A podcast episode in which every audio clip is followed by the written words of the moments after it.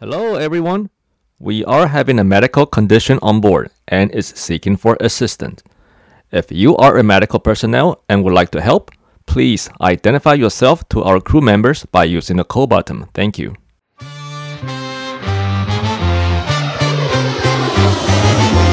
Cadet 74, traffic left base, landing the parallel cutlass, wind calm, runway 16 right, shorten, you're cleared for takeoff. Southwest 1690 to the approach, moving altimeter 2986, descending change 7000.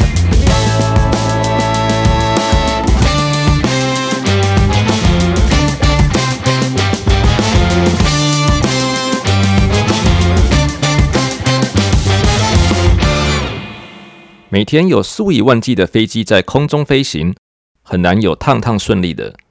俗话说得好，出来讨生活总是会遇到状况的。今天来聊聊，在飞机上遇到医疗事件时，机组员们会怎么处理。随着时代的进步，飞机与地面通讯的方式也越来越清晰与及时。还记得在两千年初的时候，基本上飞机一旦起飞，就是一个孤岛，什么都自己来。那时候的卫星电话没有现在清晰，Air Communications Addressing and Reporting System，俗称的 ACARS，飞机通信寻址与报告系统没有现在的多功能。有时候甚至要用 High Frequency Radio 高频无线电，透过通信公司请求与公司的签派员通话。那个通话的品质有多么的不清晰呢？如果大家有兴趣的话，可以去 YouTube 搜寻 HF Radio Communication，就可以听到一些高频无线电通话的录音。随着科技的日新月异，飞机在天上飞的时候不再是一个孤岛，在大部分的时候都可以马上获得地面的协助。以前机上有医疗状况的时候，都会听到客舱组员广播，请医师与护士表明身份进行协助，并听从他们的建议。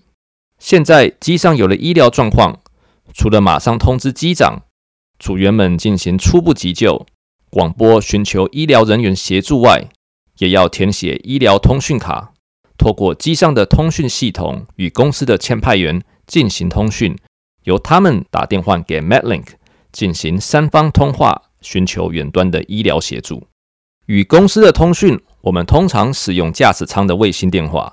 如果无法使用卫星电话，或是没有这套装备，那么我们就只好使用 High Frequency Radio 高频无线电，呼叫 Airink 帮我们接上公司进行通话。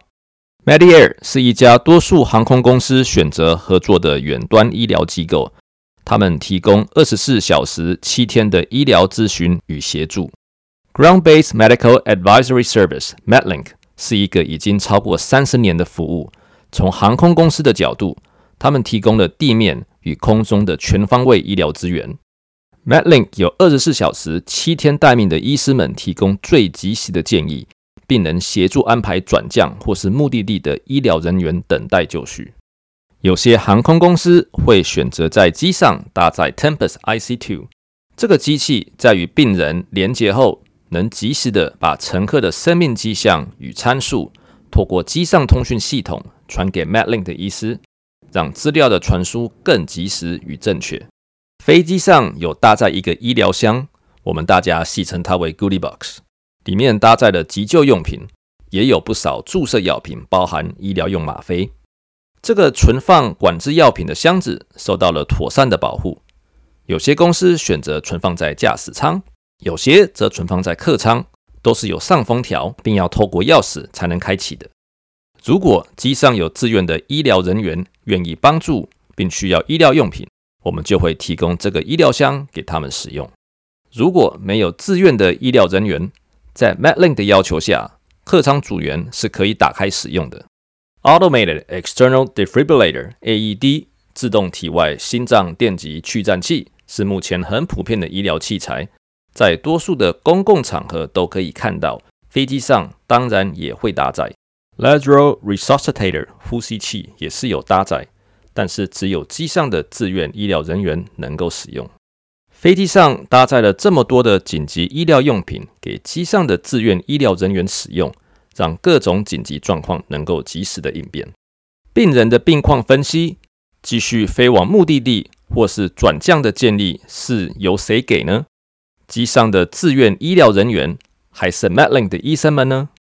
大家可以猜猜看，是在临场的自愿医疗者有最第一手的资讯做建议，还是远在千里外，透过机上 Tempest IC2 与机组员透过无线电传递来资讯的 Metlink 医生们呢？答案是由 Metlink 的医生们。任何参考或遵守 Metlink 的建议，事后衍生出来的医疗后续都由 MedAir 这家公司负责。想想看，如果机上的自愿医疗人员做出了不是那么完善的建议，衍生出医疗纠纷，会要他们负责吗？如果要的话，以后谁还敢自愿帮忙呢？志愿者的专业也不一定是乘客的医疗问题。Metlink 有各专科医师 on call，他们才能做出最专业的建议，并承担后续的任何法律责任。如果不幸的有乘客于机上死亡呢？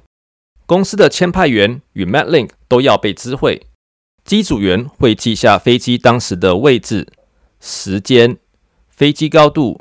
与客舱高度，于落地后交给相关机构登记于死亡证明上。从二零零四年飞到现在，我遇过无数次的机上医疗事件，他们都能相安无事，也没有转降的需求。科技的进步让机上医疗事件能有更迅速的处置，减少憾事的发生。今天在 Podcast 中提到的各种影片，如 HF Radio、CPDOC CPDLC。Medi-Air、Metlink 等，由于 Podcast 先天性的限制，我无法在这里念出那些影片的连结。如果有兴趣的话，那些连结我有刊登在我的部落格，呃，大家可以去比克邦搜寻喷射气流，然后最新的一篇文章 Medical Emergency 里面就有附上各个影片的连结。感谢各位今天收听 Airplane Mode 飞航模式，我们下次见，拜。